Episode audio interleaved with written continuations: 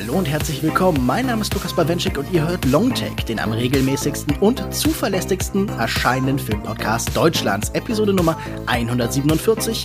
Heute zu Gast Alexander Matzkeit vom Blog Real Virtuality, mein Kollege im Podcast Kulturindustrie und Eurodance Aficionado. Und wir sprechen über einen Film, der seit dem 9. März in einigen deutschen Kinos zu sehen ist, Saint-Omer von Alice Diop.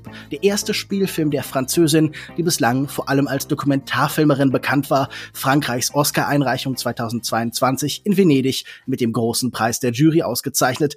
Hallo Alex, wie geht's dir? Und magst du vielleicht ganz kurz beschreiben, was die Vorgeschichte dieser spezifischen Aufnahme war? Also, wie äh, Kulturindustrie-HörerInnen ja wissen, habe ich ein äh, kleines Kind. Das heißt, ich habe nicht so wahnsinnig viel freie Zeit, die ich mir total frei einteilen kann. Und ähm, deswegen versuche ich meine Abende irgendwie gut zu gestalten. Und da hatte ich einen freien Abend und ich wollte so gerne ins Kino gehen und wusste nicht so richtig, welchen Film ich mir anschauen soll. Es war in, dem, in der Woche gerade nichts gestartet, wo ich das, äh, den Eindruck hatte, das wäre irgendwie so ein Must-See. Mm, auf der, auf dem Menü stand sowas wie John Wick oder äh, der vor allen Dingen der Dungeons and Dragons Film, die, wo ich immer die Trailer gesehen habe und gedacht habe, oh, das sieht ganz furchtbar aus, aber vielleicht sollte ich es doch mal sehen irgendwie. Hm. Die ersten Stimmen waren so einigermaßen positiv und dann habe ich Lukas angeschrieben und habe gesagt, hier hast du einen Tipp. Beziehungsweise ich glaube, erst wollte ich dich fragen, ob ich, äh, wie du Sonne und Beton fandst, weil der war auch noch irgendwie weit oben auf meiner Liste. Und dann meintest du, geh doch mal in Saint-Omer, wenn du den noch irgendwo findest. Und da ich die Philosophie habe, auf die du mich dann aber auch nochmal hingewiesen hast, Lukas, dass im Zweifelsfall bei Entscheidungen, ähm, wenn es gilt, Entscheidungen zu treffen und das keine wichtigen Entscheidungen sind, sondern nur irgendwie eine Entscheidung zu treffen, wo man theoretisch auch eine Münze werfen könnte oder so, lohnt es sich, die Option zu wählen, wo man hinterher die bessere Geschichte erzählen kann. Und hier war es jetzt so, dass, also bei Saint-Omer hätte ich jetzt sagen können, okay, also einerseits ist die bessere Geschichte, dass Lukas mir den Film empfohlen hat und deswegen habe ich ihn geguckt und außerdem lief er in einem Kino, in dem ich noch nie war und in Berlin so die kleinen Kinos erkunden macht auch immer Spaß und so. Und so bin ich dann reingegangen. Und dann ähm, meinte Lukas hinterher, ja, ähm, vielleicht sollten wir mal drüber reden, ich hätte Redebedarf. Ja, ich glaube, das ist ein Film, der sich da sehr für anbietet. Es wird viel geredet und man möchte irgendwie dann nachher noch ein bisschen weiterreden. Ich würde sagen, Saint-Omer ist ein Film über Lücken in der Macht der menschlichen Wahrnehmung, über die Grenzen des Blicks, Wahrheit freizulegen. Ein Film über die Mittel des Kinos, über die Analyse von Gesichtern und Körpersprache und vor allen Dingen über die Verweigerung einer Figur, die hier von unseren Blicken belagert wird, gegen all diese Mittel. Und das ist Laurence Colly, gespielt von Gisela G. Malandon, die im titelgebenden Ort in Nordfrankreich für ein Verbrechen angeklagt ist. Sie hat ihr eigenes 15 Monate altes Kind am Meer zurückgelassen und äh, es ist dann in der Flut ertränkt worden. Unsere Hauptfigur und unser Tor in die Welt dieses Films ist die Journalistin und Literaturprofessorin Rama, die ein Buch über den Fall schreiben will, auch weil sie in ihm ihre eigenen Erfahrungen wiedergespiegelt sieht. Lied. Rama, gespielt von Kai J. Kagame, ist wiederum eine Wiedergängerin der Regisseurin Alice Diop selbst, die beim medial breit rezipierten Prozess von Fambien Kabou anwesend war, die 2013 ihre 15 Monate alte Tochter ertrinken ließ. Es ist ein Prozess der Spiegelung und Verdoppelung. Metafiktion, die uns meist durch Ramas Augen blicken lässt. Wir schauen permanent beim Schauen zu. Es ist ein Film der Blicke und Blickregime, die vor allem Sprache, und Sprechakte betreffen. Es ist ein distanzierter Film über die Unmöglichkeit, dauerhaft zum Gegenstand der eigenen Betrachtung auf Distanz zu bleiben. Als Gerichtsdrama ist Saint-Omer ungewöhnlich, weil es sich weniger um die Wendungen und Überraschungen des Genres dreht, sondern vielmehr um die Frage, welche Rollen hier in diesem Prozess angeboten werden und wer sie annimmt, annehmen muss. Laurence ist für die Presse auch deshalb interessant, weil sie sich gewählt ausdrückt und eine Doktorarbeit über Wittgenstein schreiben wollte. Gleichzeitig glaubt sie, sie wäre von ihrer Familie im Senegal verflucht worden. Sie ist einer dieser vielen Widersprüche des Films, der nicht ganz aufgelöst werden können. Alex, ich finde das vielleicht einen guten Einstieg, wie sehr sich dieser Film uns verweigert, wie verliebt er in Ambiguität und das Unerklärliche ist, gerade in einem Genre, das sonst vor allem von Aufklärung und Erkenntnis lebt. Wie ging es dir mit dieser Blockadehaltung des Films? Also, dass der Film am Ende nicht verrät, wie das Gerichtsverfahren ausgeht. Mhm. Das empfand ich zumindest als irgendwie mysteriös, vielleicht auch ein kleines bisschen unzufriedenstellend. Zu dem Zeitpunkt hatte mich der Film schon so auf seiner Seite, dass mich das dann nicht mehr gestört hat. Und da ich wusste, dass es vage oder, oder zu großen Teilen irgendwie auf einem realen Fall basiert, konnte ich mir dann die Befriedigung sozusagen außerhalb des Films holen, dass ich wusste, nachgucken konnte, wie ist der reale Fall ausgegangen und dann darüber nachdenken konnte, warum der Film mir das sozusagen nicht gibt. So, also, aber es bleibt nicht so völlig in der Luft dadurch, dass man sozusagen die Realität, diesen Realitätsabgleich hat. Das ist das eine. Dass der Film einem auf der anderen Seite, was glaube ich auch von einigen Leuten, die den Film gesehen haben, als störend oder zumindest ungewöhnlich empfunden wurde, dass er einem vorenthält, das Erzählte der Personen in diesem Gerichtsverfahren in irgendeiner Weise zu visualisieren. Also das, was ein Film normalerweise machen würde. Gestern Abend habe ich noch mal mit einer Freundin über den Film gesprochen und sie meinte auch so, ja, ja, es heißt ja normalerweise immer Show, don't tell und so. Also dass der Film eigentlich das, was berichtet wird, überhaupt nicht zeigt, sondern nur erzählt.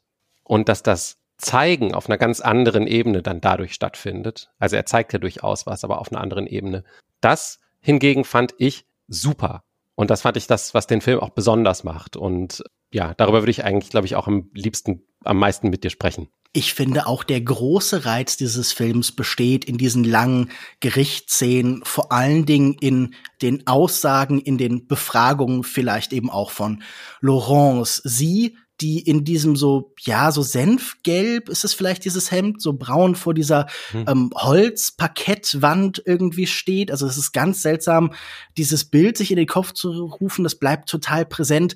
Das ist schon das Reizvollste des Films, weil es wahnsinnige evokative Kraft hat. Also man ist, obwohl man so sehr in dieser Szene ist und eigentlich nur Beschreibung hört, immer ein bisschen woanders. Natürlich zum einen durch Rama, die irgendwie dieses Leben widerspiegelt und wo wir tiefere Einblicke in ihre Vergangenheit und in die Beziehung zu ihrer Mutter bekommen, aber eben auch durch das, was die Vorstellungskraft in uns auslöst. Und ich war total fasziniert und total angezogen in jeder dieser Szenen, weil ich unbedingt wissen wollte, wer sie ist, was sie getan hat, was sie dazu getrieben hat. Und je mehr sie sich verweigert, je mehr sie diese Maske da aufsetzt. Also sie ist ja fast den ganzen Film über eher neutral im Blick. Also das ist ja mhm. auch kein Film, der von großen in den Gesichtern sich abzeichnenden so Falconetti Leidensbewegungen irgendwie getragen wird. Wobei von von Aussage zu Aussage er ihr ein bisschen näher kommt, ne, in der Kamera der Film. Mhm. Ja, ich glaube, die Kamera ist natürlich auch noch eine ganz spannende Frage, weil ich hatte ja schon gesagt, wir schauen viel durch die Augen von ja. Rama, aber wir haben auch ganz viele Einstellungen, die so fast frontal eben auf Laurence schauen, die fast so eine Art Selbstwahrnehmung so sind. Also ich weiß nicht, es gibt auf jeden Fall keine tatsächliche figurative Entsprechung in dieser Filmwelt für die Einstellung, die wir irgendwie fast am meisten sehen, nämlich sie so ganz leicht links vom Zentrum des Bildes, aber frontal gefilmt. Und es kommt auch dazu, dass es wird nichts erklärt. Ne? Also zum Beispiel, man sieht, welche Personen alles in diesem Gerichtssaal sitzen. Und dann beginnt man mit, nach dem, nach dem Feststellen der Jury, beginnt man mit Laurences erster Aussage und sie erwähnt die ganze Zeit diesen Mann, zu dem sie da gezogen ist, beziehungsweise die Richterin be befragt mhm. sie dazu. Luc de Montet. Genau. Aber man ahnt nicht, dass dieser Mann zu diesem Zeitpunkt auch schon im Gerichtssaal sitzt. Also vielleicht, ich weiß nicht, vielleicht warst du da hellsichtiger als ich, aber. Nein, nein. Also jetzt, ich habe ihn noch ein zweites Mal äh, so angefangen. Ja. Und da ähm, sieht man dann, dann immer schon die ganze Zeit im Vordergrund so auch unscharf in den Einstellungen mit Rama, mhm. aber wir können ihn noch Richtig. überhaupt nicht identifizieren. Es, es, wird nicht identifiziert und auch Rama identifiziert ja auch eine weitere schwarze Frau in diesem Gerichtssaal mhm. und es wird so ein bisschen durch die Einstellung angedeutet, dass es vielleicht Laurences Mutter sein könnte, aber es wird erst deutlich später explizit gemacht, ja. Und das ist auch ganz interessant, dass wir wirklich diese Welt so nach und nach kennenlernen. Auch mhm. die zentrale Antriebskraft von Rama lernen wir ja erst deutlich später offiziell kennen. Wir haben vorher im Film schon permanent so kleine Anspielungen, würde ich mal sagen. Also zum Beispiel, nachdem wir sie am Anfang im Saal als Professorin erleben, wo sie über Marguerite Duras redet und äh, über Hiroshima Mon Amour und da auch eine, eine Szene ihren Studierenden präsentiert. Danach schneiden wir zu ihr in der Straßenbahn und sie guckt irgendwie mit so einer großen Faszination, Irritation rüber zu einer eingeschlafenen Mutter mit ihrem Kind und vieles so in der Welt gibt uns so, sagen wir, Kontext-Clues, aber es bleibt alles sehr in der Schwebe, bis es dann irgendwann so später explizit wird.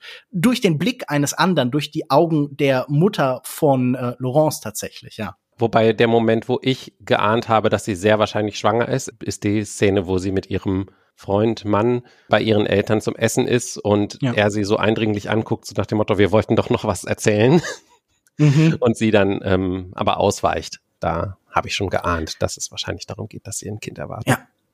Das sollten wir vielleicht kurz noch erklären. Gerahmt wird der Film so ein bisschen von ihrer Erfahrung erst eben an der Uni, aber auch eben die mit der Familie. Und wir sehen da so einen Familienbesuch. Die ältere Mutter ist da sehr distanziert, sehr still. Es gibt noch Geschwister, mit denen man so ein bisschen im Zwist steht. Man merkt da auf jeden Fall so eine familiäre Spannung, so eine gewisse Distanz. Auch ihr Freund scheint irgendwie so ein bisschen eine Figur zu sein, die da viel versucht zu flicken, die so Höflichkeit und Belanglosigkeiten so einpflicht, um halt da so ein bisschen Stabilität reinzubringen. Und ja, du hast schon recht, wir merken da, wenn es da geht, sie wollen ein großes Bauprojekt haben und dann äh, verweigert sich Rama bei der Erklärung, worum es geht und sie sagt so, ja, es ist eigentlich nicht so wichtig, da merken wir schon, irgendwas ist im Busch, da wird sich vielleicht dieser Haushalt erweitern. Rama ist auf jeden Fall schwanger. Das äh, kann man schon recht früh aus dem Ganzen herauslesen. Ich habe allgemeine Frage vielleicht zu allem, was nicht diese zentralen Gerichtsszenen sind, die für mich sehr virtuos, sehr einnehmend und also sehr anziehend sind, wo man permanent mhm. wissen will, was passiert. Und zwar, wie für dich dieses Rahmenkonzept der Spiegelung in Ramas und damit vielleicht auch in Alice Diops Leben funktioniert. Weil ich muss sagen, immer wenn ich zum Beispiel in diesen alten Videoaufnahmen oder in diesen nachgestellten Szenen aus der Kindheit von Rama war, habe ich mir gedacht, das finde ich weniger einnehmend, weniger interessant als das, was in dem, was ich als Kern des Films erlebt habe, passiert. Ging dir das auch so? Ja, das stimmt. Ich fand tatsächlich auch diese Rückblenden mit das, wo ich am wenigsten schlau draus geworden bin, weil ich auch das Gefühl hatte, da hängt noch zusätzlich was in der Luft, was ich vielleicht nicht wahrnehme, ja. nicht mitkriege. Aber das war auch Absicht, oder? Also, dass man irgendwie da so merkt, da brodelt irgendwas, aber man versteht nicht so richtig was. Was ist eigentlich der Konflikt zwischen dem Kind und seiner Mutter? Mhm. So. Mhm. Ja, aber gleichzeitig fand ich die Spiegelung also diese dreifache Spiegelung sozusagen, die Regisseurin, dann das alter Ego der Regisseurin Rama innerhalb des Films und dann der Blick von Rama auf Laurence. Den fand ich total faszinierend. Es passt sehr gut. Ich lese gerade das Buch Girl, Woman, Other von Bernardine Evaristo, ein britischer Roman, der 2019 auch den Booker-Preis bekommen hat, wo es im Grunde um so ein Panoptikum schwarzer Lebenserfahrung von Frauen in Großbritannien geht. Und da geht es auch, glaube ich, sehr viel, also das passte irgendwie dazu, weil ich glaube, auch im Film geht es sehr stark darum, dass diese beiden Frauen sich natürlich überhaupt nicht ähnlich sind, außer durch die Tatsache, dass sie aber eben halt beide Frauen, beide schwarz und beide, naja, also die eine hat schon ein Kind und hat es getötet, die andere erwartet ein Kind. Also diese Parallelen. Aber dieses, glaube ich, das eben, was ich auch sagte am Anfang, es gibt nur eine weitere schwarze Frau im Raum und dieses alleine sein in einer Gesellschaft als eben einziger schwarzer Mensch, was äh, Laurence ja auch später sehr stark beschreibt, dass es ihr darum ging, in ihrem Leidensweg, sage ich mal, und dass das diese beiden Frauen miteinander verbindet, das fand ich schon sehr stark und das war auch was, was der Film mir sehr stark vermittelt hat. Also diese, diese Rolle als immer noch so ein, so ein Other halt, äh, jetzt um mal auf das Buch äh, sozusagen zurückzugreifen, also halt der Sonderling sozusagen innerhalb der weißen Mehrheitsgesellschaft. Das wird auch visuell total stark eingesetzt. Also wenn wir viele dieser Szenen, dieser Erfahrungen von Laurence nicht bebildert haben, dann äh, ist das eigentlich gar nicht so präzise beschrieben, denn sie werden ja bebildert, zum Beispiel, indem wir dann von dem, was erzählt wird, rüberschneiden zu Rama, die zwischen sechs weißen Frauen sitzt und die auch mhm. ganz bewusst so geframed mhm. ist. Also dieser Gerichtssaal wird dann quasi zu einer Art Mikrokosmos der Erfahrung, des Andersseins, wie du es gerade halt dann auch beschrieben hast. Genau. Da, wo der Film expliziter als das wurde, und vielleicht auch von Sprache als Kampfgebiet, äh, wie bei Bell Hooks oder sowas, stärker erzählen wollte. Da war ich manchmal auch so ein bisschen abgestoßen davon, wie plakativ das war. Also zum Beispiel, wenn dann Laurence gefragt wird, warum sie den Wittgenstein genommen hat, um eine Doktorarbeit zu planen und nicht jemand, der ihrem eigenen Kulturkreis näher steht. Das kann durchaus eine Widerspiegelung des eigentlichen Prozesses sein. Aber manchmal ist dann irgendwie, ja, Wirklichkeit auch stranger than fiction. Und ich dachte, dachte, jetzt so übertragen in das Filmische fühlt sich das sehr stark an, als wollte man da halt relativ explizit auf ein Problem und auf ein bestimmtes Vorurteil hinweisen. Und ich hatte das mhm. Gefühl, an anderen Stellen bleibt der Film subtiler und diese Zuspitzung, die er manchmal findet, die fand ich nicht immer gänzlich überzeugend. Ich habe ein ähm, legendär löchriges Gedächtnis, was Philosophie-Schulen angeht. Von Wittgenstein habe ich sogar einiges gelesen, aber ich habe das meiste davon wieder vergessen. Aber ist nicht von ihm auch sogar ein, gibt es nicht ein berühmtes Zitat, wo es darum geht, nichts zu sagen und dadurch etwas zu sagen? Irgendwas in die Richtung? Es geht doch auch viel um Sprache bei ihm, oder? Genau, ein Großteil seiner Philosophie dreht sich um Logik und Sprache und äh, Bewusstsein. Also ich glaube, dieses Traktatus Logico Philosophicus dürfte so das präsenteste Werk von ihm sein, aber dass Sprache ganz entscheidend prägend ist, ist hier sicher das, was wir übertragen sollen auf das, was im Gerichtssaal passiert, ein Ort, an dem Sprache eine besondere Macht bekommt, eine besondere Ritualisierung, in der Sprechrollen vorgesehen sind und die korrespondieren hier scheinbar irgendwie mit gesellschaftlichen Rollen. Also die Rolle der Täterin, die irgendwie auch Opfer ist, das ist das, was der Gerichtssaal von Laurence verlangt, aber, und das nehmen wir vielleicht so ein bisschen aus dieser Situation mit, das hat die Gesellschaft schon vorher auch von ihr verlangt. Diese mhm. Rolle als Täterin in der einen Hinsicht und Opfer in anderer. Also du hast vielleicht recht, dass es ein bisschen plakativ ist, aber ich fand das schon auch trotzdem gut vermittelt. Also wie mhm. bereitwillig sämtliche Menschen in ihrem Umfeld sozusagen rassistische Erklärungen für ihr Verhalten zum Beispiel auch Klar. annehmen. Also von diesem, ja, warum interessieren Sie sich für Wittgenstein? Warum machen Sie nicht irgendwas ethnischeres? So? Mhm. Oder warum, obwohl sie schwarz ist, spricht sie so akzentfreies Hochfranzösisch sozusagen und eben kein Patois oder irgendwas? Dass das sozusagen die Leute so, so abstößt oder, oder auf solche alltagsrassistischen Bahnen jederzeit lenkt ja. und das ist das eine und dann ja eben später, dass sie sozusagen, dass dieser, weiß nicht, psychologische Gutachter oder was auch immer sofort bereit ist, irgend so Voodoo-Zauberei als Erklärung für irgendeine Pathologie zu akzeptieren, das passte für mich schon alles sehr gut zusammen. Und gleichzeitig damit, dass sie ja sehr stark formuliert, dass sie das Gefühl hat, sie war eigentlich immer unsichtbar. Also zum Beispiel, ihr Freund hat sich halt nie getraut, sie zu zeigen oder ähm, das Kind anzuerkennen, all diese Dinge. Also das passte schon für mich alles sehr, sehr gut zu diesem Gesamtbild, was man ja auch aus anderen Berichten von gerade schwarzen Frauen in weißen Mehrheitsgesellschaften kennt halt. Ja, es geht sehr stark um diese Rolle der Phantomfrau. Das wird dann auch, glaube ich, von ihrer Verteidigerin später ja nochmal sehr deutlich hervorgehoben mhm. in diesem äh, sehr ausgestellten Schlussmonolog, der irgendwie den Prozess für den Zuschauer beendet. Ja, ich finde diese Szene auch eigentlich jetzt nicht irgendwie schlimm. Ich finde sie interessant, weil ich mir auch denke so, also mein Gedanke war, hätte sie jetzt über Franz Fanon geschrieben, hätte man das wahrscheinlich sofort akzeptiert, obwohl der jetzt in ihrem Kulturkreis, sie kommt aus dem Senegal, äh, genau wie Rama und genau wie Alice Diop oder beziehungsweise ist äh, senegalesisch stämmig, senegalesische Französin, dann hätte man das sofort akzeptiert, obwohl da eigentlich eine ähnliche Distanz ist und man fragt sich halt wirklich so, okay, das ist ja auch interessant, weil es eine andere Perspektive auf so Intersektionalität und Standpunkttheorien legt, weil da irgendwie auch oft der Gedanke ist, dass da irgendwie so ein komischer Essentialismus mitschwingt. Mhm. Und das ist hier, was ihr ja permanent begegnet, diese Frage so, okay, gibt es nicht einen Kern deiner Erfahrung und deines Denkens, die logischerweise auch mit einer bestimmten Art von Philosophie verbunden ist. Also müsste sie nicht über quasi Viredu reden oder halt irgendwie Marcian Tower oder irgendjemanden, den man so aus dem afrikanischen Philosophie halt kennt. Es ist ja auch nicht völlig unbegründet. Also ich meine, es ist ja schon so, dass Menschen, die eine gewisse Erfahrung machen, dann häufig, wenn sie irgendwie im wissenschaftlichen Kontext arbeiten, dem ihrer eigenen Erfahrung auch nachgehen wollen, indem sie sich mit Leuten beschäftigen, die, die ihre Erfahrung irgendwie spiegeln. Also beziehungsweise jemand wie Alice Diop macht halt, geht halt in so eine Gerichtsverhandlung, um zu schauen, was eben mit dieser schwarzen Frau passiert. Also, wie gesagt, völlig, völlig aus dem Nichts kommt es ja nicht, aber sollte halt nicht der Grund sein, warum man nicht auch, sich auch für was anderes interessieren kann. Ja, klar, und es sollte vor allen Dingen nicht Teil einer Anklage irgendwie genau, sein und richtig. damit eingeflochten werden. Und ähm, aber ich finde den anderen Aspekt tatsächlich interessanter, weil da ja auch die Frage im Raum steht, inwieweit sie diese Opferposition, die jetzt zugewiesen worden ist, theoretisch nutzen, als Waffe gebrauchen kann, nämlich zum Beispiel, indem sie in Gutachten und vielleicht halt auch allgemein im Justizsystem irgendwie ihre besondere Verbindung zur Geisterwelt oder dergleichen unterschieben kann, einfach weil das eine Position ist, bei der man sie irgendwie wahrnimmt. Also das finde ich ganz interessant, dass diese Ambivalenz einer gesellschaftlichen marginalisierten Rolle so auch mitschwingt. Also dass die theoretisch auch nicht unbedingt Vorteile haben kann, aber dass sie auch nutzbar ist, dass sie auch in irgendeiner Form fruchtbar gemacht werden kann.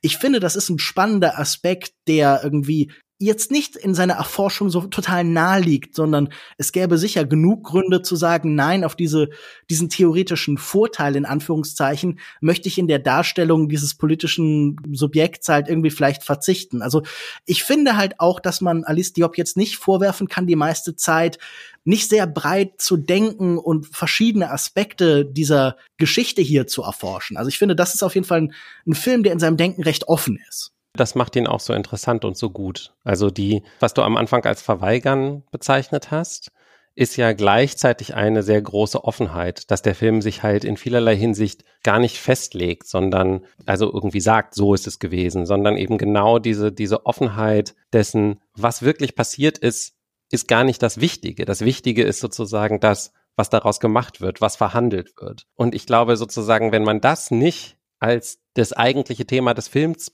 begreifen möchte, dann ist der Film wahrscheinlich sehr unbefriedigend. Aber wenn man sich damit zufrieden geben kann und ich finde ganz häufig generell sozusagen, dass die Verhandlung von Wirklichkeit fast interessanter sein kann als Wirklichkeit selbst. Das liegt aber halt einfach daran, dass ich mich für sowas interessiere dann äh, ist der Film halt, glaube ich, voll das Geschenk. Also so ging mir das auf jeden Fall. Ja, ich kann nur noch mal sagen, dass ich permanent von diesem Gefühl von, ich werde keine letztgültige Antwort hier finden, ich werde nicht zum Zentrum des Labyrinths vordringen können. Das hat mich schon sehr angetrieben, weiter zu suchen. Also ich finde, damit erzeugt der Film ja auch eine besondere Form von Aufmerksamkeit. Je weniger man, man im Gesicht ablesen kann, desto mehr fragt man sich, ob man doch irgendwie was Kleines, irgendein Detail findet, das einem jetzt die große letztgültige Wahrheit heranbringt. Nicht, dass das irgendwie für mich so besonders zentral ist, aber ich habe das Gefühl, der Genre-Kontext oder sagen wir die, die Genre-Bilder, die ja mit diesem Gerichtssaal automatisch einhergehen und wie man normalerweise an solche Filme herantritt, vielleicht auch mit so einer epistemologischen Perspektive. Ja, das, das zieht einen irgendwie schon sehr stark heran. Ich habe wirklich alles, was sie sagt, so total aufgesogen und bei dieser Neutralität erlaubt sich der Film dann nachher ja schon doch so gewisse Brüche halt. Also wenn er sich dann später auflöst in Musik, in Bildern von Straßen und so und wenn vielleicht das alles greifbar wird und wenn vor allem dieser zentrale Moment, in dem nochmal die vierte Wand gebrochen wird, in dem dieser Blick zwischen Rama und Laurence stattfindet und wir das erste Mal nicht sie im Profil so haben, sie nicht abweisend haben, sondern wenn die Verbindung zwischen den Augen hergestellt wird, da hat der Film mich tatsächlich sehr gerührt. Ich will ihm das nicht automatisch als große Errungenschaft anschreiben, aber dieser Film hat mich wirklich sehr stark zum Weinen gebracht. Also ich habe diese letzten 20 Minuten des Films immer wieder wirklich unkontrolliert geschluchzt und mir passiert das eigentlich nicht wahnsinnig oft. Also soweit das unser Kulturindustrie-Kollege Sascha mir schon so das Roboterhafte mal vorgeworfen hat, da ist natürlich überhaupt nichts dran. Aber hier habe ich das dann doch wirklich sehr stark erlebt. Hat der Film dich auch gerührt oder bist du stärker in dieser rein beobachtenden Perspektive geblieben? Weil ich habe das Gefühl, er gefällt sich auch daran im Gestus, nachher diese Distanz so ein bisschen aufzulösen. Also ich bin jemand, der gerne und bereitwillig im Kino weint, bin sehr empfindlich, äh, empfänglich für jede Art von Kitsch. Ähm, besonders gut sind bei mir immer ähm, Versöhnungen zwischen Eltern und Kindern, wenn das stattfindet, dann kannst du nicht. Bist du dich da auch wieder gespiegelt drin in irgendeiner Form? Kurz darauf äh, vom, vom Kinoboden wieder aufsammeln. Aber ähm, tatsächlich war es hier ähm, nicht so. Ich bin total in dieser eher analytischen Haltung geblieben. Ich fand es war schon sehr eindringlich. Also das heißt, für dich wäre dann der zentrale Wendepunkt dieses Schlussplädoyer der Anwältin gewesen oder noch davor? Ich glaube einfach die Verschiebung in der Form, die da am Ende stattfindet, dass wir plötzlich diese menschenleeren Räume haben, dass Musik, die sonst nur sehr punktuell eingesetzt wird und sehr, auch sehr irritierende Musik. Also wir haben so zwischendurch eine Musik, die so ich glaube, so Atemgeräusche samplet und daraus so kleine Melodien spielt, die wirklich sehr. Ah, okay, gut, dass du es erwähnst. Diese Musik ist nämlich die Partita for Eight Voices von Caroline Shaw, eine amerikanische Komponistin, die dafür auch einen Pulitzerpreis bekommen hat. Und dies wird tatsächlich performt von einem kleinen Chor, der auch den großartigen Namen Roomful of Teeth hat. da geht es ganz viel darum, dass Atemgeräusche und verschiedene Gesangstechniken, also Obertongesang in Kombination zum Beispiel mit tibetischem Throat Singing, ich weiß gar nicht, wie das Kehlgesang mhm. oder sowas, also ganz verschiedene Arten und dazu eben Sprechen und Singen, solche Sachen, alles miteinander kombiniert wird und äh, daraus sich eben dieses, ja, wie du sagst, dieses fremdartige verbindet und dabei hinten rauskommt. Und weil ich dieses Stück kannte, weil ich irgendwann mal einen ganz tollen Podcast mit Caroline Shaw gehört habe und ich tatsächlich auch diese Partita immer wieder gerne auch selber höre, vielleicht ähm, war ich da dann etwas zu sehr im Kopf dabei zu mich mir selber auf die Schulter hm. zu klopfen, dass ich das Stück kenne.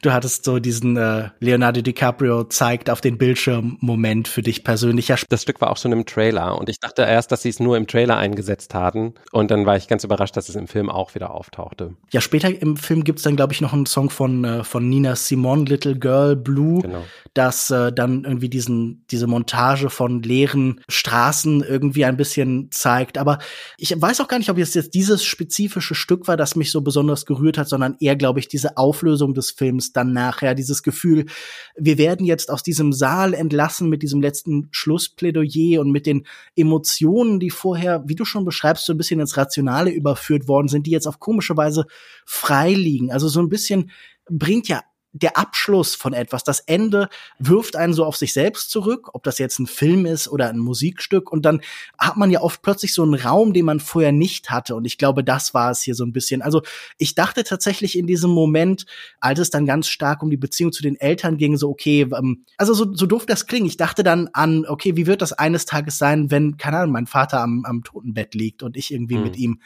reden muss und ich ihn, so wie vermittelt man jemandem, dass er ein guter Vater war oder dass er es nicht war oder wie, wie kommuniziert man halt irgendwie über Generationen. Also das war irgendwie gar nicht so explizit Thema in diesem Film, aber das sind so Fragen, die ich mir dann so auf so einer persönlichen Ebene sofort gestellt hat. Also wie drückt man die Liebe zu Eltern ausreichend aus? Also welchen Rahmen gibt man dem Ganzen?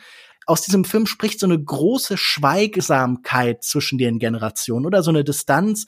Wir haben immer wieder Szenen, in denen Kommunikation zwischen Mutter und Tochter vor allen Dingen scheitert. Da scheint irgendwie so eine Verbindung, vielleicht die Nabelschnur, wenn man möchte, so getrennt zu sein. Aber wir müssen, glaube ich, auf diesen letzten Schlussmonolog noch mal kommen, denn ich habe das Gefühl, der verschiebt auch so ein bisschen die analytische Kategorie. Ich hatte das in irgendeinem Text gelesen, dass er hier so eher auf eine anthropologische Ebene geht. Wenn wir das spoilern können, in diesem Schlussmonolog wird darüber geredet, dass Frauen ja alle Monster seien, Chimären, denn sie verbinden sich nicht nur in die eine Richtung, sondern auch in die Richtung von Tochter zu Mutter, also auf einer rein biologischen Ebene, auf einer zellularen Ebene mit ihrem Kind und deshalb werden sie dieses Kind in irgendeiner Form genetisch, aber sagen wir auch so mit einem historischen Geist beseelt, in sich selbst, wenn es stirbt. Und das ähm, wird dann begleitet auch wieder von einer kleinen Montage, die, glaube ich, nur Frauen zeigt. Das heißt, die anderen Frauen im Saal von irgendwelchen Jurymitgliedern bis hin zu Zuschauerinnen. Und da wird so eine große sagen wir, Weltgemeinschaft, universelle Gemeinschaft der Frauen heraufbeschworen. Ich glaube, dieser Film bietet einem viele Möglichkeiten, sich zu verweigern, selber eigene Schlüsse zu treffen, selber die Welt zu ordnen, die er in Bruchstücken präsentiert. Aber hier will er dann doch sehr deutlich auf etwas hinaus. Das scheint mir hier die Schlussfolgerung vielleicht so ein bisschen des Ganzen zu sein. Wie hast du diesen Moment erlebt? Und ich muss zugeben, obwohl er mich berührt hat, hat er mir intellektuell auch irgendwie das Gefühl gegeben, hier wird der Film doch plötzlich in eine Richtung hingeschoben, die ihm eine neue Qualität verleiht, die mir weniger gefällt als das offene, das er sonst hat. Wie ging es dir mit diesem Moment? Ich glaube, meine Gedanken sind in dem Moment sehr stark generell in Richtung Elternschaft und so gewandert man, wenn man versucht, so biologisch über Elternschaft zu reden, das ist ja gefährlich, sage ich mal. Das ist ja ein Minenfeld. Zum Beispiel lässt sich aus solchen Dingen, ein Kind hat äh, zwei Eltern in der Regel, muss man ja sagen, während die Mutter das Kind ausgetragen hat und geboren hat, ist es sozusagen eigentlich ja falsch zu sagen später dieses Klischee, nur die Mutter kann dem Kind auch so eine Mutterliebe geben und der mhm. Vater kann das eben nicht. Das ist über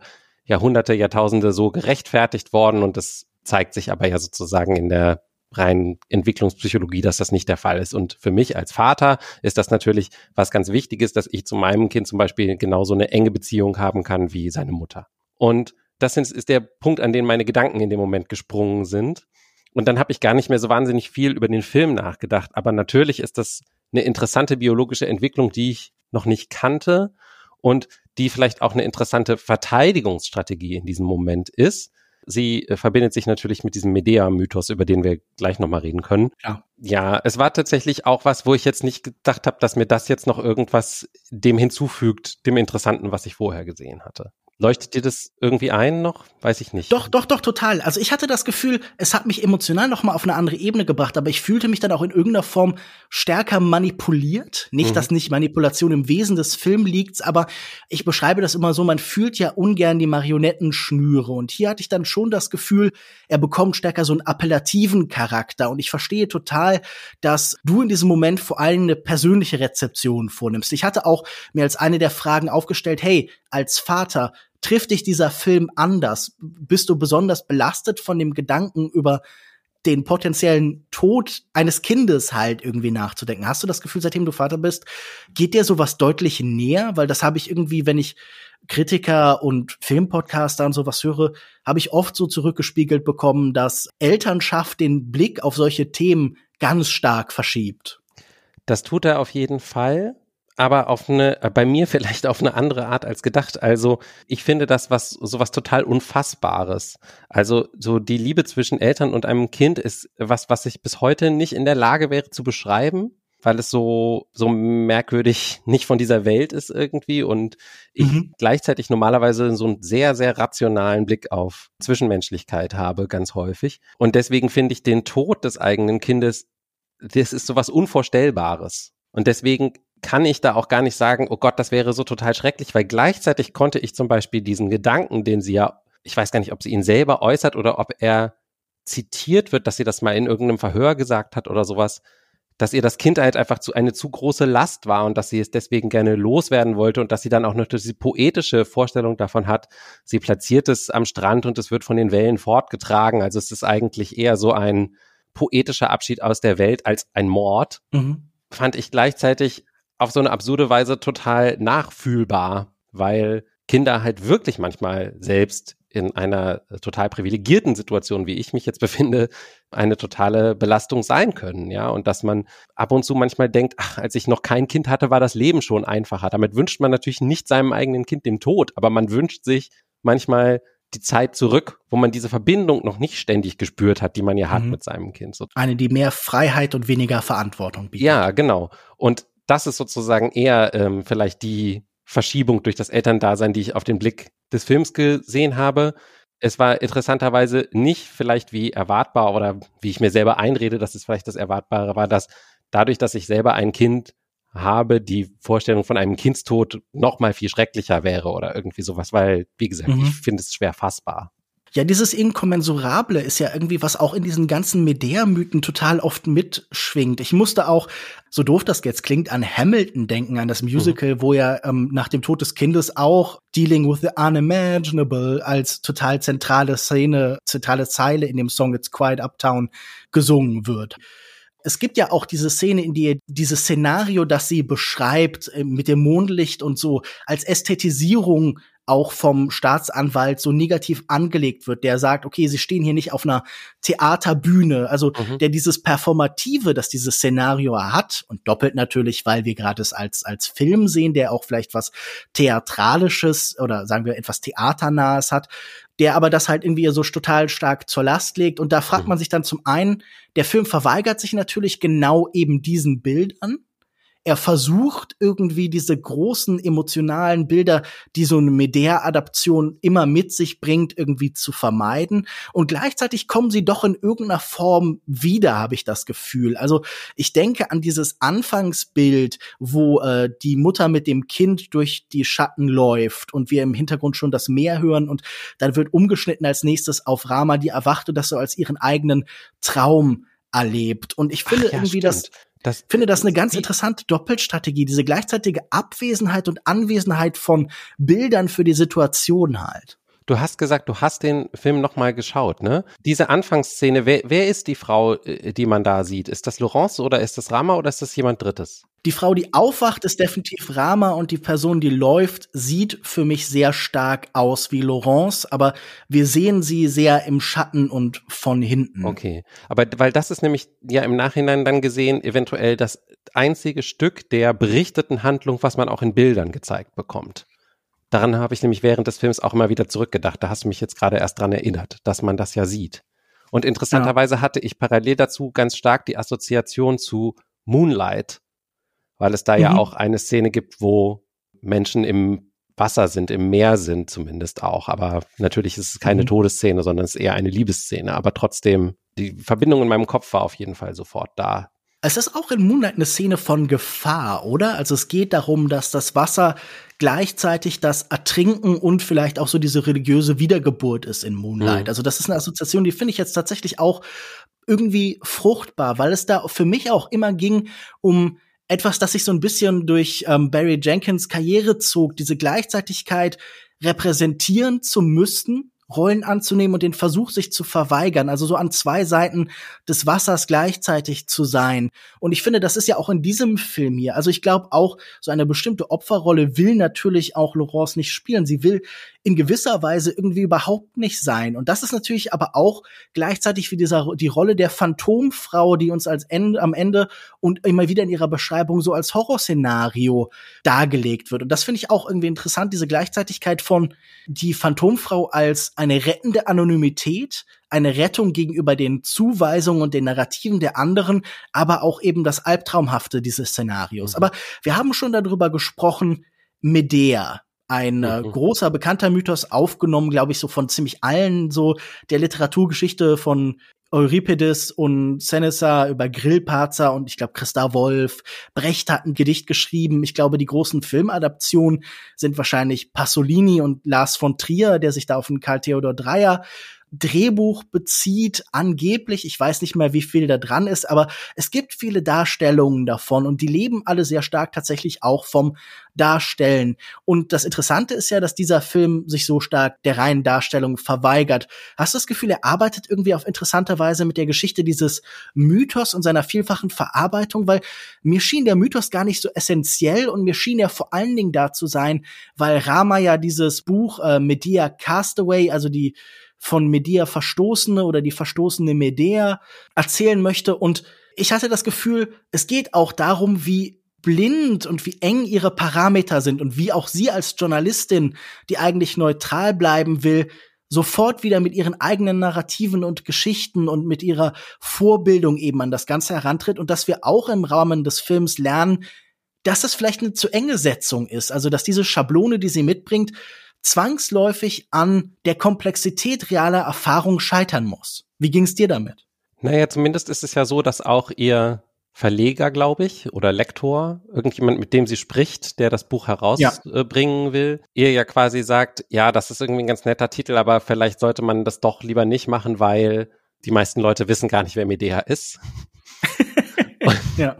Und ich muss auch ganz ehrlich sagen, dass der Medea-Mythos natürlich häufig darauf reduziert wird, das ist eine Frau, die ihre eigenen Kinder getötet hat. So. Genau. Und alles andere drumrum, wie es dazu kommt. Die Schuld des Manns und so. Wäre mir jetzt nicht bewusst gewesen, wenn ich nicht noch mal ein kleines bisschen was dazu gelesen hätte im Nachgang des Films halt.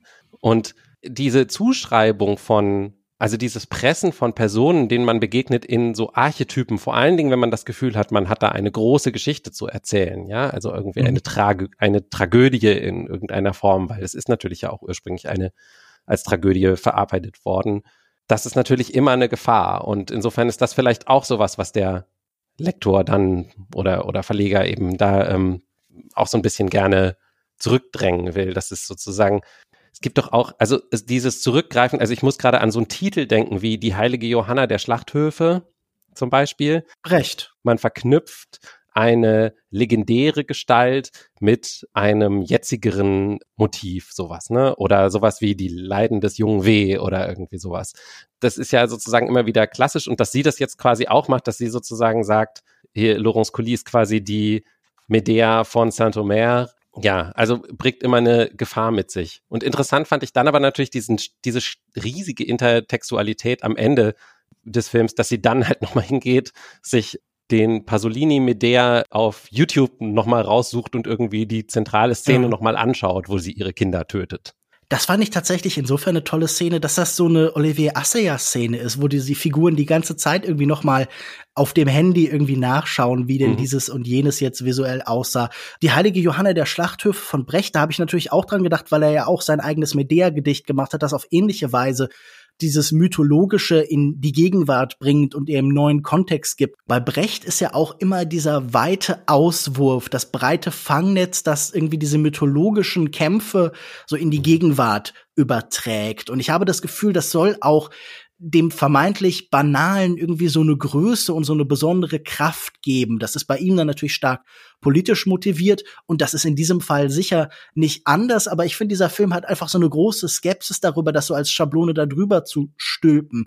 Zum einen ist da natürlich auch irgendwie eine interessante These drüber, die mich so ein bisschen tatsächlich an unsere Besprechung von äh, Byung-Chul Han denken lässt, die Krise der Narration, wo sicher bemängelt würde, dass die Leute nicht mehr wissen, wer Medea denn jetzt eigentlich als Figur ist, weil das ja irgendwie auch ein gemeinsames Bezugssystem herstellen würde, irgendeine Möglichkeit, Wirklichkeit auf eine Weise zu beschreiben, die mehr ist einfach als reines Sammeln von Informationen halt. Aber hier fand ich es interessant, weil ähm, wir uns ja dann auch sofort überlegen, so, okay, durch welche anderen Kanäle, durch welche Pfade formen denn Leute hier eine Geschichte über diesen Prozess? Wir haben sehr wenig von den Medien. Rama ist somit eine der einzigen Vertreterinnen der Medien. Sonst bekommen wir vielleicht so hier und da das, was so in den Fernsehnachrichten gesagt wird, so ganz am Rand mit. Das ist irgendwie jetzt kein besonders zentraler Blick für den Film. Aber ich finde das interessant, diese Frage, die darin aufgeworfen wird wie erzählen wir denn solche Geschichten irgendwie in den Medien? Also warum wird da sofort hervorgehoben, dass sie besonders gebildet ist? Ja, weil es irgendwie spannend ist und unterläuft, aber weil selbst dieser Bruch ja schon eine Geschichte ist, die wir uns erzählen können. Also ich denke an wenn jemand bei Deutschland sucht den Superstar erst doof aussieht und dann singt er gut und dann sind wir alle überrascht, so diese Underdog-Geschichte, die da so ein bisschen drin mhm. mitschwingt. Und ich finde das irgendwie schon spannend, dass hier gleichzeitig ein Wert darin gesehen wird, sie zu identifizieren mit Medea, weil wir dann irgendwie einen Kontext dafür haben, aber gleichzeitig natürlich auch eine Verengung und eine Schablone und auch irgendwie halt was Freudianisches. Also dieser Medea-Komplex, das Medea-Syndrom haben wir ja immer irgendwie als Beschreibung vielleicht da, wo Eltern Kinder töten, um dem Partner zu schaden, um irgendwie dann Neid vielleicht auch auszudrücken, weil eine Nähe des anderen zu dem Kind gesehen wird, dass man sich bei sich selbst nicht erlebt. Ich finde spannend, wie halt darin auch aufgezeigt wird, dass diese vermeintliche Nähe zur Geisterwelt und zur Spiritualität, die bei, sagen wir hier, jemandem, der mit einem afrikanischen Kulturkreis assoziiert wird, eigentlich auch etwas ist, das wir in ganz vielen Hinsichten haben. Also, dass wir so alte, übergeordnete Geschichten haben, dass zum Beispiel, keine Ahnung, das Freudianische, das ja sicher immer noch eine sehr prägende Strömung ist, für alle unsere Möglichkeiten die Welt zu sehen und wahrzunehmen, weil es für so lange Zeit so breit rezipiert worden ist, dass ja auch das stark gebunden ist an unsere Vorstellung von Mythologie. Und selbst wenn darin eine Aufklärung, eine Kränkung der Menschheit irgendwie mit implizit ist, setzt es uns doch irgendwie in Verbindung mit unseren mythischen, erzählenden und Kunst als Spiritualität gebrauchenden Wurzeln. Mhm. Lukas sagt 20 Minuten irgendwas und Alex sagt, mm. ja, ich weiß nicht, was ich dem noch hinzufügen soll. Also ich meine, ähm, wenn du Freud erwähnst, ich bin zwischendurch hängen geblieben. Ich glaube, ich war im Kopf auch immer noch kurz bei Brecht und, und habe mich gefragt, ob diese, ob der Film vielleicht auch sowas Brechtsches hat natürlich, indem er den, den Zuschauer teilweise eben Total. so direkt anguckt oder eben dieses ähm, sehr unemotionale Verhandeln, ne, was, wo aber die natürlich trotzdem irgendwie ein Erkenntnisprozess drin mitschwingt. Also würdest du auch sagen, ja, ne? Brecht? Ja, beziehungsweise auch natürlich äh, Marguerite Duras, die am Anfang äh, erwähnt wird, mhm. die ja auch diese Szene mit den rasierten Köpfen im Zweiten Weltkrieg aus Hiroshima Mon Amour hier irgendwie darstellt, den Film, die sie zusammen mit äh, Alain René geschrieben und gemacht hat und ihre Vorstellungen von Zeit, aber auch durch ihr Werk zieht sich ja oft so eine gewisse Distanz. Hier ist natürlich vor allen Dingen angesprochen diese Sehnsucht durch eine bestimmte Art von Darstellung Leid zu heroisieren oder dem eine Würde zu verleihen. Und das ist natürlich auch so eine der Strategien, die hier irgendwie im Film mitwirkt. Also diese Frage, wie sehr diese Verweigerungshaltung gegenüber Rollen doch wieder zu einer Rolle führt, nämlich zu der, die sich heldenhaft verweigert, die heldenhaft leidet, all diese Speere und scharfen Worte, die ihr da von überall zugeworfen werden, entweder von einem breiten Publikum, von unseren unverstehenden Blicken oder eben ganz konkret zum Beispiel da von diesem Staatsanwalt, der dann doch so eine gewisse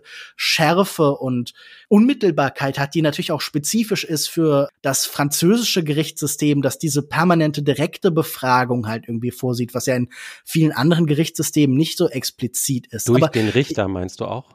Genau, auch durch, die, durch die Richterin in diesem Fall halt. Das scheint mir ja. ein ganz wichtiger Aspekt zu sein, dass da so mhm. eine so eine Nähe ist und dass da diese Vermittlung, die manchmal in Gerichtssystemen irgendwie angelegt ist, so ein bisschen wegfällt. Also oft ist ja ein Richter viel stärker eine vermittelnde Rolle und hier ist mhm. irgendwie so diese diese Direktheit irgendwie schon so sehr wichtig, auch wenn am Ende diese große Montage der Frauengesichter stattfindet und wir so eine mhm schon so eine Getroffenheit da vielleicht auch so Kuleshov-effektmäßig reinprojizieren. Aber für mich persönlich habe ich auch das Gefühl gehabt, diese Richterin fühlt auch diese Nähe zu dieser chimärenhaften Weltgemeinschaft der Frauen. Ja. oder? Oder? Also dem kann man sich gar nicht verweigern. Man hat auch am Anfang ganz stark den Eindruck, dass sie eigentlich ihr lieber helfen würde, als sie zu richten, also als ja. sie zu verurteilen eigentlich. Nur mal übrigens Spoiler, ne? Der ursprüngliche Prozess ist ja so ausgegangen, dass sie natürlich wegen Mordes mhm. verurteilt wurde und 20 Jahre hinter Gitter musste. Das ist auch wieder so ein typisches Element von Kino als Korrektiv von Wirklichkeit, alternative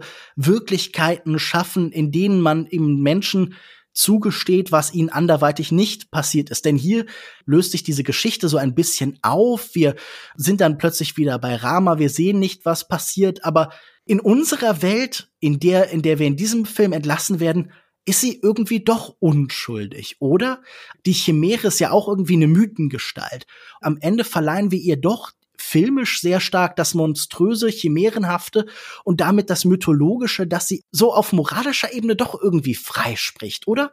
Was hattest du das Gefühl, was war die Absicht des Films? Will der Film sie durch seine künstlerischen Mittel freisprechen? In gewisser Weise schon, oder zumindest mhm. will er, glaube ich, die Zuschauenden in eine Lage versetzen, wo sie die Tat nachempfinden können, würde ich sagen. Das ist zumindest das Mindeste, oder? Also so ja. die vielbeschworene Empathiemaschine ja. des Kinos, die genau. natürlich auch sicher politisch ihre Grenzen hat. Ja, auf jeden Fall. Denn er schafft es auf jeden Fall nicht, obwohl ich finde, die Hinweise darauf teilweise sehr explizit sind, schafft er es nicht, sie darzustellen als jemanden, der bewusst manipulativ vorgeht, sozusagen. Obwohl ja Sachen zitiert werden, so dass sie ein Gespräch mit ihrer Mutter geführt hat, wo sie gesagt hat, sie kaufen mir das alles ab und ich brauche hier bloß diesen Hexerei-Quatsch zu erzählen und dann mhm. wird das schon klappen, so nach dem Motto, solche Sachen zum Beispiel und, und andere Dinge, wo sie von dem ähm, Staatsanwalt zum Beispiel als super manipulativ verkauft wird, aber der Film stellt das nicht so dar. Ich würde alles in allem sagen, dass was den Film für mich ausgemacht hat, ist diese Art von Filmen, also es gibt ja häufig Filme so im Arthouse-Kino, die wenig erklären, wenig sagen, eventuell viele Bedeutungsebenen so aufeinander schichten, gesagt, ungesagt und ähm, versuchen. Ich würde sagen, in einem bestimmten Festival-Kontext ist das fast so der Grundmodus des Kinos, genau, oder? Richtig. So eine omnipräsente Ambiguität. Genau. Und das kann manchmal extrem frustrierend sein und das, ähm, es löst auch in mir ganz häufig diesen Impuls aus von, ne, wir haben in Kulturindustrie, glaube ich, auch oft genug schon über solche Filme gesprochen oder auch über, über, über Serien oder andere äh, Kulturprodukte oder Romane, wo, wo ich am Ende häufig das Gefühl habe, waren die Autoren einfach nur zu, wollten die sich einfach nicht entscheiden. Ja, was, wollten die einfach keine Aussage zu treffen. Feige. Ja, waren sie einfach zu feige eigentlich im Grunde, um irgendwie zu sagen, wie sie jetzt eigentlich zu der Sache stehen, die sie da verhandeln. Und das Interessante an Saint-Omer finde ich, dass er sich dem auch explizit eigentlich sehr verweigert, aber dass das für mich total funktioniert hat, ausnahmsweise mal. Diese Ambiguität, diese Unsicherheit, mit der man zurückgelassen wird und die Unklarheit irgendwie, was, was eigentlich wirklich passiert ist, weil er eben in der Darstellung so wahnsinnig stark ist und in der Inszenierung.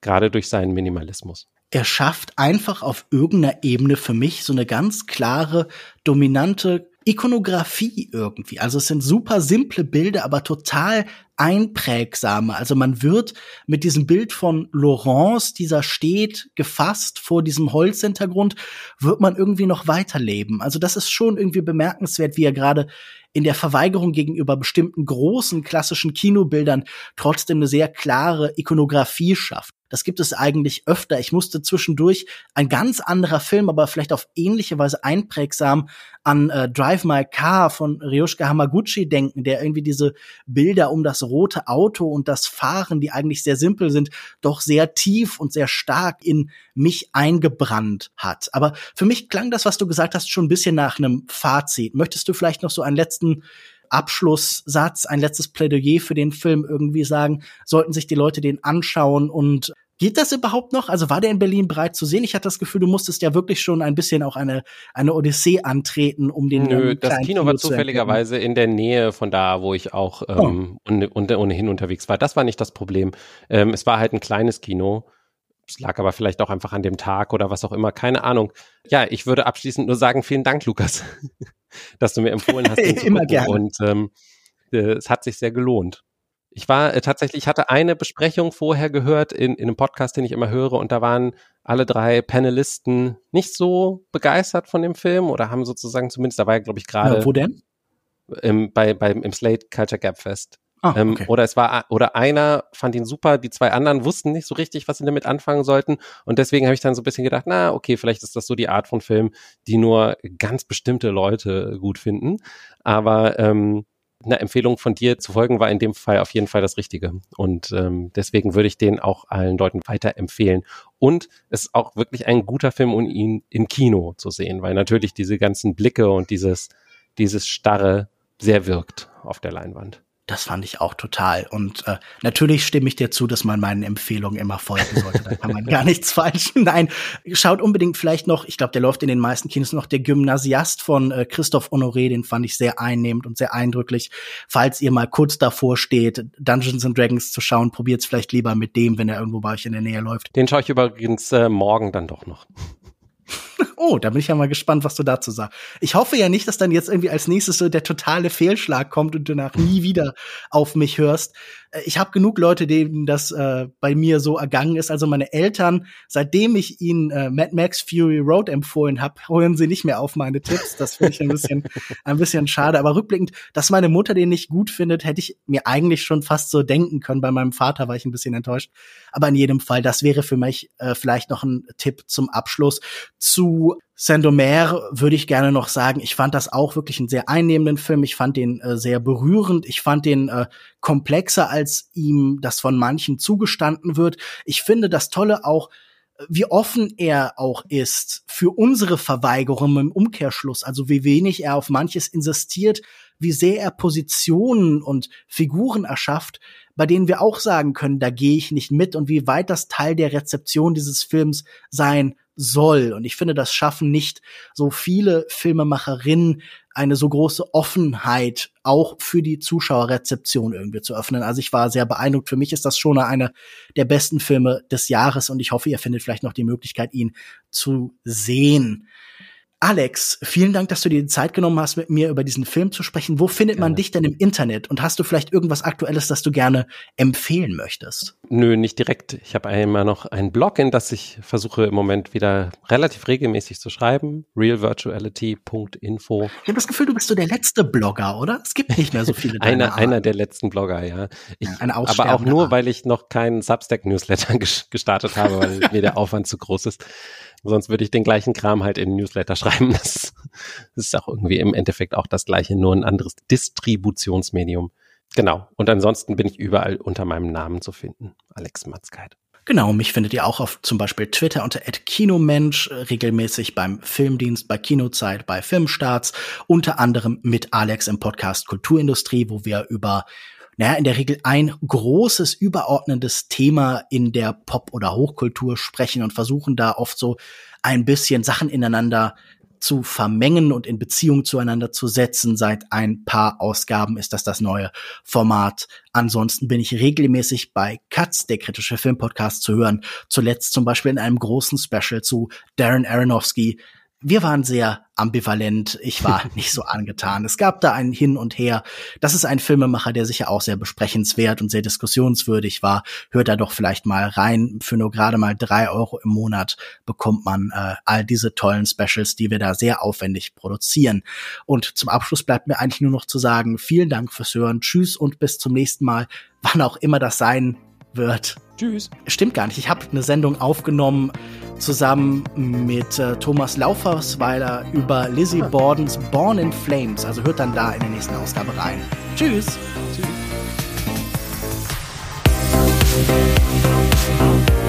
Thank